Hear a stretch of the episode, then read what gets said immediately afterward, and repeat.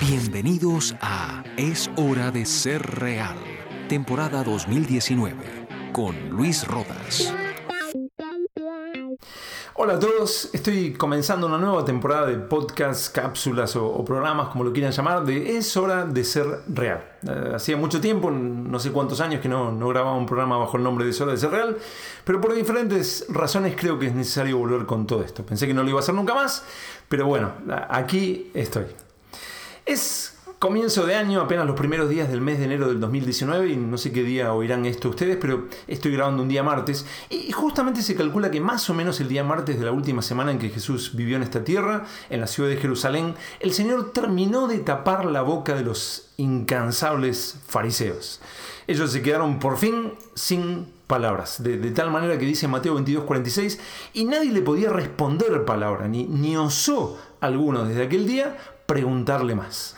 Se quedaron sin argumentos. Adiós.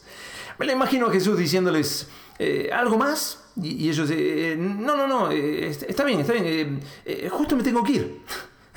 o sea, los dejaba expuestos, los dejaba como tontos al lado de él.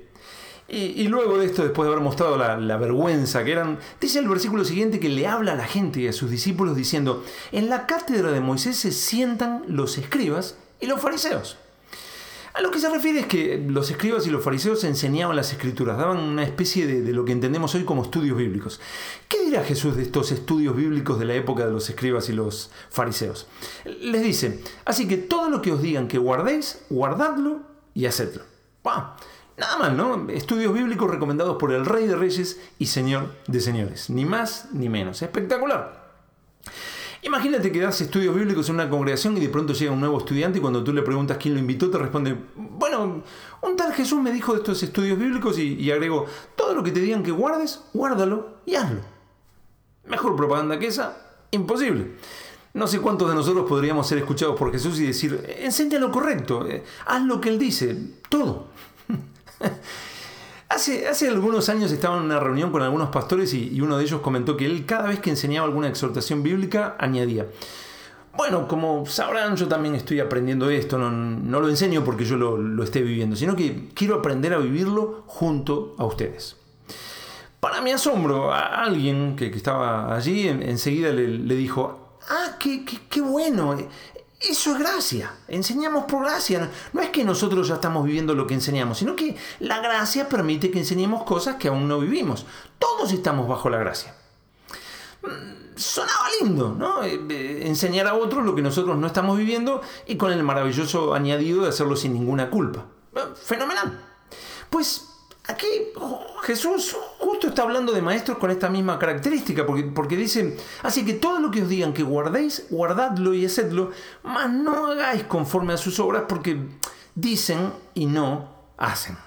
Eso está en Mateo 23, versículos del 1 al 3 complicado. Eh, bueno, complicado porque está hablando de escribas y fariseos. No, Jesús no, está diciendo, discípulos, entiendan que están bajo la gracia. Así que será normal que ustedes les enseñen personas débiles, miedosas, cobardes, a veces carnales, que, les enseñarán, por ejemplo, de, oración y lo enormemente necesaria que es la oración, pero ellos, bueno, ustedes saben, eh, están aprendiendo, por lo que si oran alguna vez por la comida será todo un acontecimiento, pero, pero, pero, eso es gracia. No, eh, no, Jesús está hablando de los escribas y fariseos, los mismos escribas y fariseos con unas cuantas frases después los llama hipócritas, ciegos, insensatos, necios y, por si falta algo les dice serpientes, generación de víboras. Mm, como que al principio parecía todo un cumplido esto de que enseñaban lo correcto, pero en realidad luego venía el golpe en la nuca. Dicen y no hacen. Si queremos ser como los escribas y los fariseos, sin duda, este es el método infalible a seguir. Decir y no hacer. Y un consejo moderno para, para no sentirnos culpables puede ser el que se usó en aquella reunión que les conté hace un momento. Ah, perfecto, eso es gracia. Otra forma absolutamente contraria sería seguir el consejo de Pablo a, Tito. Él, él, escribe en Tito 2, versículos 6 y 7, exhorta a sí mismo a los jóvenes a que sean prudentes, presentándote tú en todo como ejemplo de buenas obras.